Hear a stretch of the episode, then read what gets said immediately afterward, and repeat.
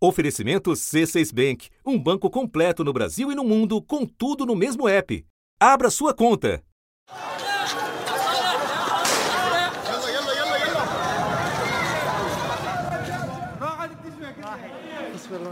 Estes sons são de uma guerra que já dura nove anos e matou mais de 380 mil pessoas, além de produzir cerca de 11 milhões de refugiados espalhados pelo mundo.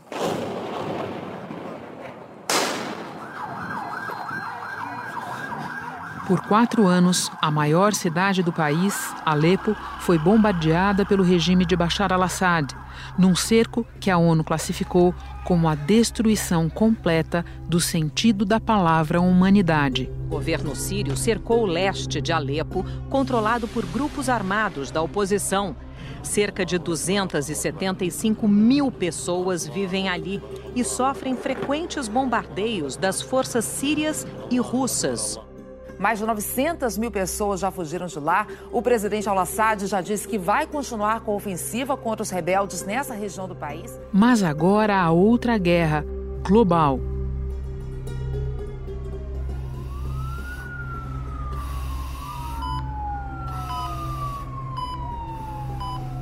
Em cinco meses, a pandemia do novo coronavírus matou mais de 360 mil pessoas no mundo, inclusive na Síria.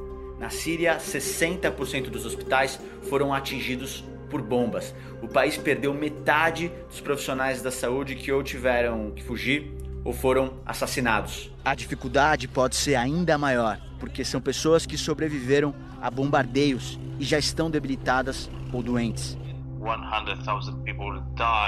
Estimamos que mais de 100 mil pessoas morram no noroeste da Síria por causa do coronavírus. E no Brasil. A Covid está avançando demais nas periferias da capital paulista.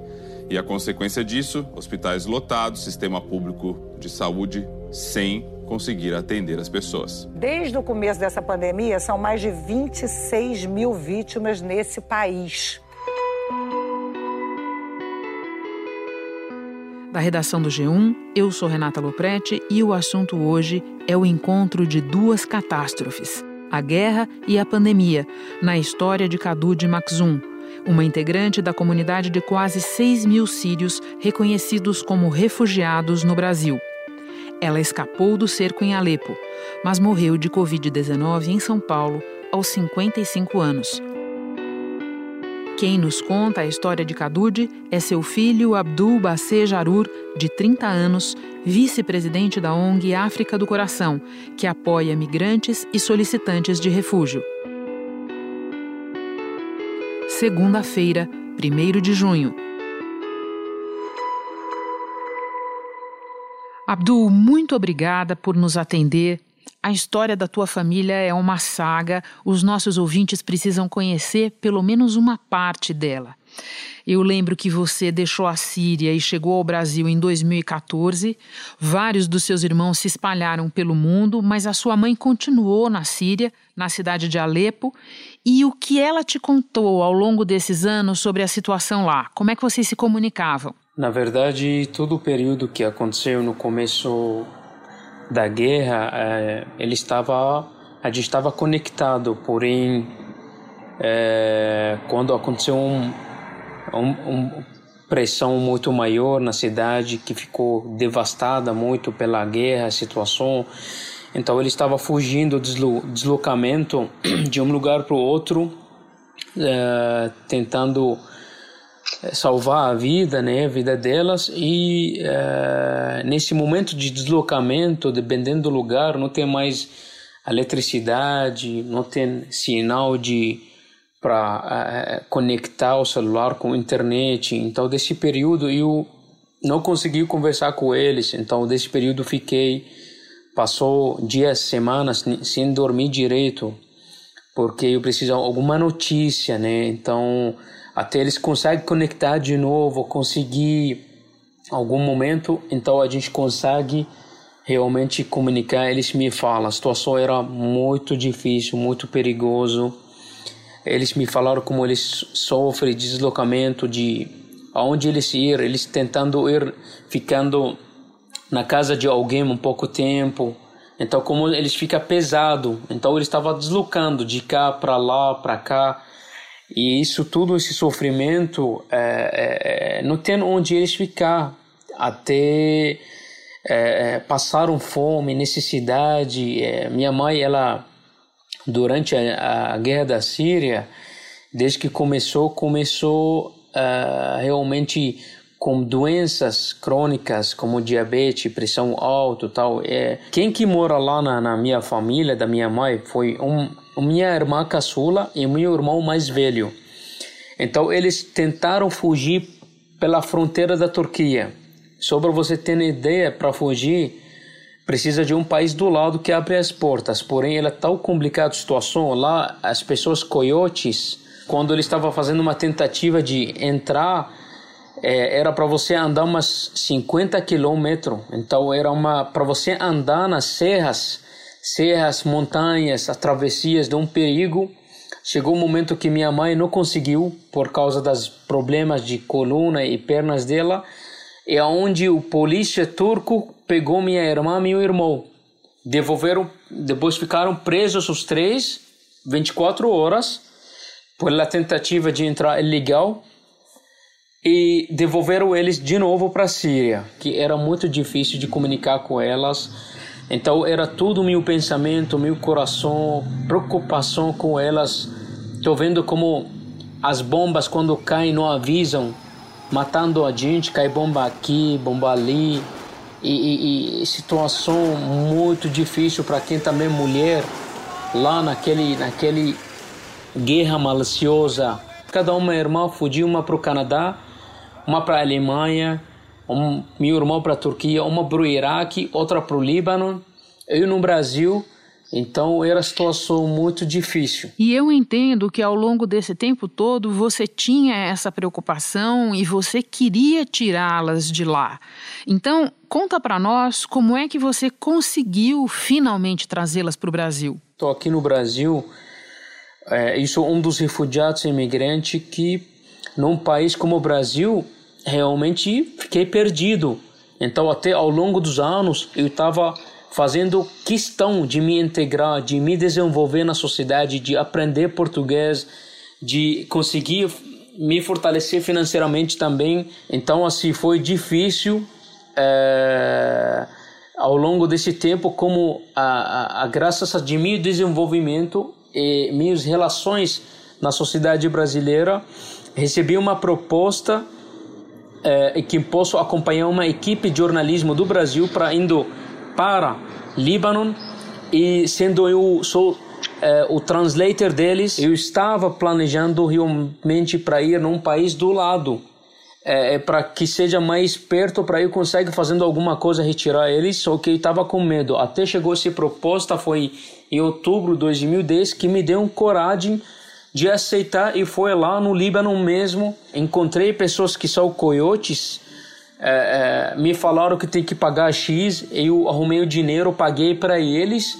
e eles organizou a saída delas de Alepo para Damasco, de Damasco na fronteira do Síria e Líbano, entraram para o Líbano. E de lá, quando eles entraram lá no Líbano, é, eu aqui no Brasil conversei com o Comitê Nacional para Refugiado, o CONARI, é ligada com o Ministério da Justiça e, e eles me ajudaram de liberar o vistos para minha irmã e minha mãe lá no Líbano. E comprei passagem para eles, eles vieram aqui em Natal 2018. E elas conseguiram se adaptar aqui no Brasil, sua mãe e sua irmã? Esse que problema, esse que problema que aconteceu. Infelizmente, aconteceu que esse, é, a integração delas não foi com sucesso. A integração delas foi zero, infelizmente, por tanto esforço que eu realizei de uh, deixando eles integrar com algumas famílias brasileiras e árabes, deixando eles conhecer alguns lugares do Brasil, história aqui do Brasil, alguns lugares. Só que infelizmente, ao longo de um ano, minha mãe e minha irmã ficou mais depressivas do que eles estavam. Chegaram aqui com depressão, muito por baixo, uns traumas de guerra, de separação, de tudo aquilo que eles passaram. Porém, é, é, infelizmente não conseguiu deixar eles felizes. A felicidade deles, eles não se encontraram aqui. Eles pediram de sair do Brasil. Eu segurei muito, tentei enrolar, porque estou preocupado onde vou deixar eles. Porque o passaporte sírio, após daquela guerra que aconteceu, o passaporte sírio não te leva para nenhum lugar. Quando você é uma pessoa da Síria, significa você tem que entrar nos países de maneira irregular, maneira realmente como as pessoas falam, irregular, é legal. Então você tem que entrar dessa maneira para o país, porque ninguém vai te receber. Então, onde vou levar minha mãe e minha irmã? Só temos uma solução, uma solução que é no Líbano. Até no Líbano, só para você ter ideia. No Líbano, eles não poderiam ficar. Não vão ficar legalmente. Líbano também, eles colocaram uma lei, o sírio que vem de fora, ele não pode permanecer no Líbano, só fica 15 dias, mas eles podem ficar ilegalmente, né? Eles têm direito de escolher onde está a felicidade deles, onde eles poderiam ficar. Daí planejei para que minha irmã e minha mãe voltar. Porém, o passaporte da minha mãe, ele estava é, não é válido. Só estava da minha irmã. E a, até aquele da minha irmã, ele vai acabar de ven vencer final do março e minha mãe era para voltar no máximo em março, final do março. Eu entendo que você estava contemplando essas necessidades, essas possibilidades todas no momento em que você percebeu que a tua mãe não estava bem e decidiu levá-la a um médico. Pode contar quando é que foi isso, como é que foi? A minha mãe ficou aqui sozinha. Ela está esperando o passaporte para voltar e minha mãe entrou no depressão, ficou sozinha chegou coronavírus, tem que ficar isolada. Esse momento deixou minha mãe muito sufocada. Tivemos que levar ela no hospital. Nesse momento que estamos levando ela no hospital, eu estava com medo, com o coração apertado, que para que realmente um de nós poderia pegar. Mas é, é importante que ela, porque ela tem resistência muito baixa por causa de doenças crônicas como diabetes, como pressão, Uh, então, desse, dessa maneira, ela se internou. Ela, eles deram, uh, deram medicações para baixar o, o diabetes a gente voltou para casa. Passou algumas horas, minha mãe acordou com muita dor de cabeça. O dia seguinte, levei ela de novo pro SUS. Falei que minha mãe foi isso, isso, isso. Levei ela no hospital começou dor de cabeça tal. Deram medicação no SUS, voltei para casa. Passou algumas horas, já tem dor no corpo, tudo. O dia seguinte, socorri ela de novo no hospital, na Lapa, Sorocabana. Deram medicações, fizeram o exame. Então, esse período que estou levando ela, ele está falando que não está dando nada. A minha mãe, ele só está dando algumas medicações e me liberaram. Chegaram em casa, daí o dia seguinte minha mãe começou com tosse, começou com bloqueio na garganta, começou é, é, sentindo muito sufocada, com dor no corpo, dor na cabeça. E deixa, deixa eu te fazer uma pergunta. Em todos esses, em todas essas paradas de atendimento que vocês fizeram, alguém suspeitou de Covid? Não, nenhum, nenhum momento alguém falou que realmente o doutor estava falando, ó, abre boca dela. Aí minha mãe abriu, falou, ó, tá inflamando a garganta dela. Ele falou, tem infecção tá aqui na, na garganta. Os exames tá, tá tudo bem. Ele tirou exames, daí não tá dando nada, mas eu não lembro que eles realizaram uma raio-x no tipo no pulmão, no peito, ninguém fez isso, só fizeram exames. Daí dessa maneira, nenhum momento durante duas semanas estou levando minha mãe no hospital e no SUS, alguém falou que ela está contaminada com coronavírus. Até última vez que minha mãe tô vendo que ela tá morrendo na minha frente, de tanto mal que ela é, reclamando, chorando, passando mal, os remédios estavam fazendo mais mal ainda. Levei ela no SUS. Aí no SUS colocaram um aparelho no dedo dela, onde apareceu que o corpo dela está com falta de ar, falta de oxigênio. Oxigenação muito baixa, característica dos casos graves de Covid. Aí eles não me falaram o Covid, só que eles falaram tá grave e tal assim. Ligaram pro ambulância e de lá chegaram a ambulância, internaram ela numa outra hospital que fica na Lapa, mais hospital maior. Lá no hospital, esse hospital eu fui para lá, ele está fazendo examinar, vendo que a situação dela é grave. Três horas, a médica chegou até mim e falou: Abdu, infelizmente sua mãe está bem contaminada de coronavírus Covid-19. Eu estava realmente com muita fé que minha mãe vai sair. Minha mãe vai sair. Daí o que aconteceu? Esse hospital falou que sua mãe está grave. O que, que a gente podemos fazer? Vamos entrar em contato com o Hospital das Clínicas e, e lá tá, não tem vagas, mas vamos tentar ter porque sua mãe e não está em situação difícil mesmo. Dessa maneira, o dia seguinte, eles me ligaram, fizeram a transferência para o HC. Abdu, o HC é um hospital grande, quase uma cidade. Eu fico pensando na situação da Cadude ali, em sofrimento, sozinha, sem falar português. Como é que você lidou com essa situação? No dia que foi transferida para o hospital HC, eu recebi uma ligação do médico porque eles deixaram ela entrar diretamente na pronto-socorro. E lá o médico falou: Abdu, preciso te encontrar para saber quais são os remédios que ela toma. Quando eu cheguei, aproximei o pronto-socorro, que eles não me deixaram entrar, depois me deixaram. Eu falei, doutor, por favor, me deixa entrar para ver minha mãe. Ele falou, não pode. Eu falei, doutor, minha mãe situação complicada. Por favor, ela sente pânico, ela agora vai, vai tem fobia. Aí ele falou, Abdu, essa situação aqui, um risco, não pode, ambiente muito perigoso, não pode. Aí eu virei as costas, estava saindo, eu recebi o grito, o doutor mandaram pessoas me chamar para eu entrar, me falaram, o doutor Abdu, a gente não está conseguindo comunicar com sua mãe. E por causa dessa questão da comunicação, eles te chamaram de volta, é isso? E eu entrei. Quando eu entrei, vi minha mãe daquele jeito, daqueles um monte de fio, muita de coisa, de situação, eu fiquei muito medo e fiquei, comecei a chorar. Falei, mãe, como você está? Aí ela falou que ela está mal. Eu comecei segurando assim, olhando para ela. Falei para ela, mãe, me perdoe, por favor, me perdoe. Não sabia que você vai pegar o coronavírus. Aí ela falou sua culpa, Abdu, e pedi para você sair. Falei para você me deixar sair do Brasil. Daí aconteceu e que ela falou: cuida do seu irmão. Estou preocupada com suas irmãs e pedi para minhas amigas fazer oração para mim e para as pessoas. E se puder, faz uma doações de 100 reais para morador de rua. Aí falei sim, mãe, eu, eu, eu vou fazer isso, mas por favor me perdoe.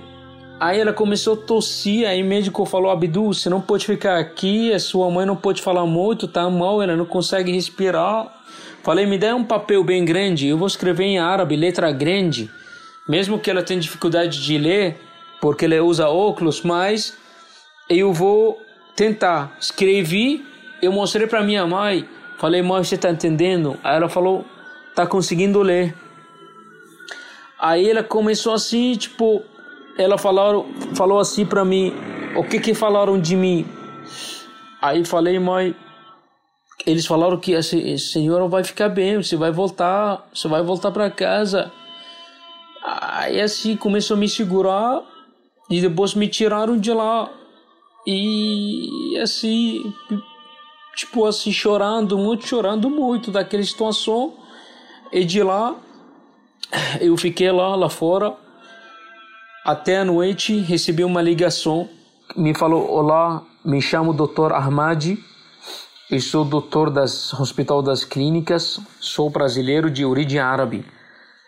Estou aqui ao lado da sua mãe e pedi é, é, como ela não sabe conseguir falar português eu sou um do plantão aqui.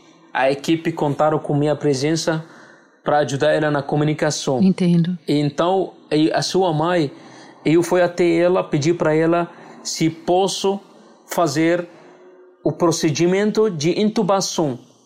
Aí minha mãe falou para ele: não, não, primeiro tem que perguntar meu filho Abdu. Aí ele falou, por isso estou te ligando. Eu falei, doutor, o que é intubação? Aí ele falou Abdu em árabe, tal, tal, tal, tal. Falei, pelo amor de Deus, por, por que você está pedindo autorização, doutor? Tipo, esse aqui tem risco de vida? Ele falou, sim. Eu falei, então o doutor não faz. Ele falou, a sua mãe precisa. Se assim ela vai perder a vida, ela precisa fazer intubação, ela não está conseguindo. A gente não está conseguindo apenas pela máscara do ar, ela consegue respirar. Daí falei, meu Deus, por favor, doutor, tipo, ajudam ela, por favor. Aí ele falou, fica tranquilo, então vamos realizar esse procedimento. Aí todo dia a gente te liga todo dia à tarde para passar para você boletim de médico. E quantos dias tua mãe ficou entubada, Abdul? Ficou 22 dias, mais ou menos. Ficou, entrou em dia 21, 22 de abril até dia 13 de maio. E nesse período você teve essas notícias eh, diárias, essas ligações, né, que você está nos contando. E, e qual foi, quando foi a última notícia que você teve? Falou, Abdu, a sua mãe está grave, né? Cada dia está passando, continua grave, porém estamos precisando acordar ela e realizar um outro procedimento. Eu falei qual outro procedimento? Ele falou que ele vai realizar realizar intubação, mas não é pela boca, não pela outra região de corpo. Eles vão furar o corpo, colocar e passar aqueles aparelhos de intubação. Aí eu falei, doutor, mas esse melhor, ruim? Ele falou, esse melhor, a gente acredita que melhor. Até chegou no dia 12 de maio, me ligaram e estava esperando uma notícia boa, que eles realizam algum procedimento, alguma coisa. Me ligaram à tarde e falou, Abdu, sua mãe está muito mal. Aqui eu fiquei esse dia, tipo, muito, muito preocupado, chorando, pedindo Deus de repente, meia-noite, recebi uma ligação e falei: Meu Deus, nossa, aí, aí fiquei muito mal. Tipo, eu falei: que, que eu vou atender? Aí atendiu, falou: Abdu, sou Dr. Paulo das clínicas. A sua mãe está muito mal, você tem que se preparar. Eu falei: Nossa, doutor, pelo amor de Deus. Falou: Abdu, infelizmente, falei: Doutor, pelo amor de Deus, tirei o passaporte, está na minha mão, deixa ela voltar na terra dela, doutor, por favor. Nem dormi, cinco, meia hora de manhã, me ligaram. Aí atendi, pensei que eles vão falar alguma notícia boa. Aí o doutor falou para mim: uh, Abdu, sua mãe faleceu. Aí gritei, joguei o celular, coloquei minha roupa, fui pro hospital. Aí eu queria ver minha mãe. Ele falou: não tem como, não tem como. Eu falei: me prendam, eu quero ver minha mãe. Minha mãe deixei ela aqui. Minha mãe vai, eu preciso ver ela. Daí eles falaram: Abdu não pode, não sei o que. Falei: quero ver ela. A minha mãe tem que ser, ela tem que ser merece de, de enterro do nosso segmento cultural islâmico. Daí eles me acalmaram tal chegou o médico e falei que queria conversar com o médico, o médico que estava com ela. Aí chegou o médico e falou: Abdu, infelizmente, a gente estava tentando muito e vi que infartou o pulmão dela. O pulmão infartou e não aguentou. Ele não aguentou o pulmão. Ele falou: Sua mãe, a gente perdeu esse batalha. Eu, eu sinto muito e agradeço demais por você estar tá aqui é, relembrando e compartilhando esse momento conosco. Eu vi que você falou da tua preocupação é, logo quando você soube do falecimento dela, é, em dar a ela um, um rito, um sepultamento é, de acordo com a cultura dela, com a religião dela. E a gente sabe que nos casos de Covid-19, durante a pandemia, esse é um problema para muitas pessoas, porque os ritos é, são de alguma maneira suprimidos. As pessoas muitas vezes não conseguem fazer da maneira como elas gostariam, da maneira como seria necessário para a despedida.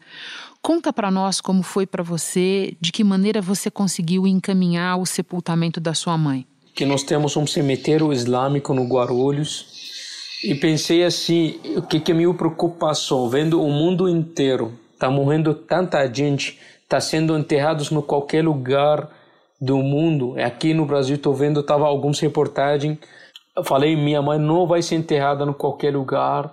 Pensei em fazer o maior esforço, entrei fazendo, pedindo ajuda pa, para a comunidade brasileira e árabe e muçulmanos pedindo ajuda que eles poderiam me ajudar de fazer esse ritual é, é, da religião muçulmana, aonde eu consegui depois um cemitério islâmico que fica numa cidade próxima de São Paulo, chama Itapecerica da Serra. Quando chegamos lá, chegou um sheik, fizemos uma oração para ela na, na frente dela e, e eu, eu enterrei nas minhas mãos com outros colegas, meus amigos.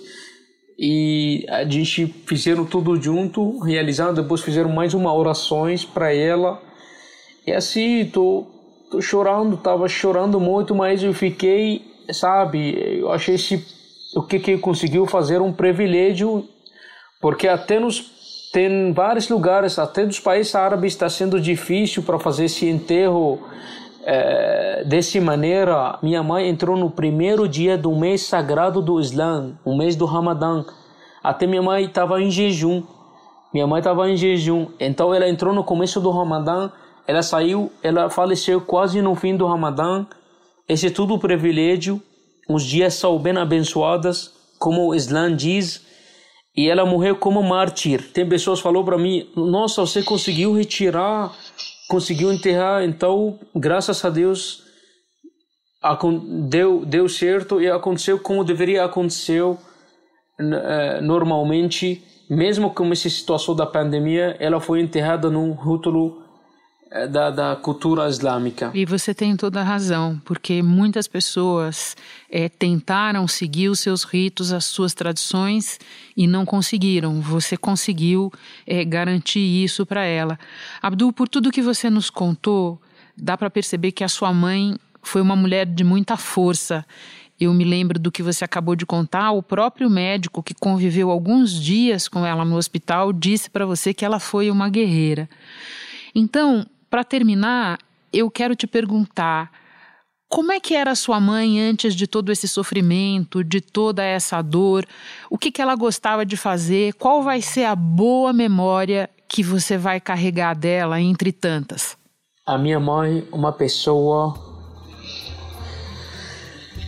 muito alegre, muito comunicativa, muito guerreira, mesmo com o sofrimento que ela passou muito guerreira, alegre. Ela fez sete filhos, treze netos e e assim é, sempre ela nunca perdeu a fé, a esperança. Uma pessoa que tão tem tem muita fé, alegre, gosta das pessoas, gosta de estar com as pessoas, é, de, gosta de fazer bem das pessoas, gosta de cozinhar muito, cozinhava muito. Uma pessoa que gosta de cozinhar e fazendo, chamando as pessoas para comer. Ela é muito querida, muito querida. Quem, quem encontra ela amava, amava muito ela, sabe? Então é, eu lembro muita coisa como ela me dizer para tomar cuidado nessa vida, toma cuidado para não falar tudo o que eu tenho. É, eu lembro todas as palavras que ela me fala, sabe? Juro por Deus, às vezes. E você não precisa nem jurar, porque eu acredito e entendo perfeitamente o que você está falando.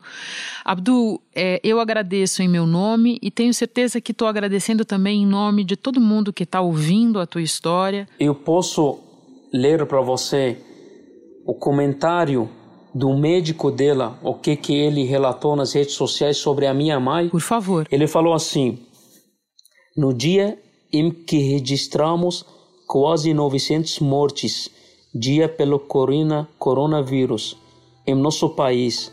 Também perdi uma batalha pessoal. Covid, no, uh, cu cuidávamos as semanas de uma grave paciente em nossa UTI, refugiada da Síria, sobreviver aos erros de uma das piores guerras que a humanidade já viu. Carregava marcas que felizmente jamais pres presenciamos em nosso país. No Brasil, viu a esperança de uma vida melhor e vejo em busca e veio em busca de paz. Falávamos com seu filho, cuja fé sustentava a todos nós sobreviver aos erros da guerra, mas perdeu batalha de Covid-19. Faleceu longe da família, do filho, longe da casa, da sua história. Todos nós morremos um pouquinho hoje. Todos nós perdemos até quando vai assim. Onde não existe compaixão, sempre haverá guerra. Muito obrigada por ter conversado conosco, por ter nos permitido conhecer um pouco da sua mãe e de você também. Fique bem, em paz. Boa sorte para você. Eu agradeço muito vocês pela atenção, por vocês transmitir a minha história, a história da minha mãe, porque minha história é uma das histórias que representa muita gente pelo mundo que sofre de perseguição político-religioso, de guerras, violência, que considerados como refugiados, que passou 70 milhões pela declaração da ONU. A minha raça é a humanidade, a minha pátria é o mundo. Salam alaikum e que a paz esteja com vocês. Muito obrigado. Este foi o assunto, podcast diário disponível no G1 e também nos aplicativos Apple Podcasts, Google Podcasts, Deezer, Spotify, Castbox. Nos aplicativos você pode assinar a gente e assim ficar sabendo toda vez que tiver novo episódio. Eu sou Renata Loprete e fico por aqui. Até o próximo assunto.